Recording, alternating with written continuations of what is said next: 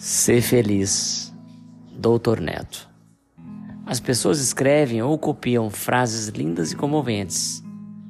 Falam em ser felizes, mas não proporcionam felicidade ao seu próximo.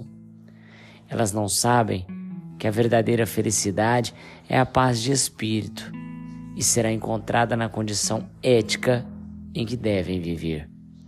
Esperam a felicidade vinda de alguém, mas não as fazem felizes, não as respeitam, não aceitam os defeitos daqueles com quem convivem e ignoram seus próprios defeitos.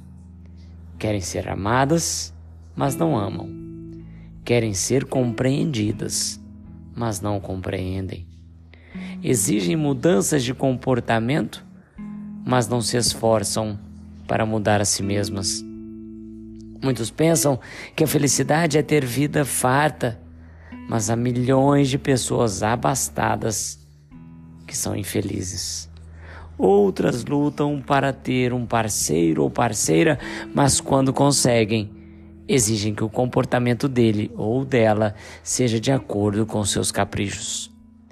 A verdadeira felicidade não consiste em ter alguém, em ter riquezas, em ser rodeado de amigos pois que na verdade os amigos verdadeiros são raros.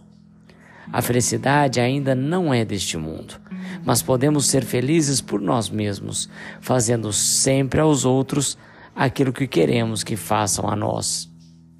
Para ser feliz, faz alguém feliz, mas faça a intenção de receber de volta.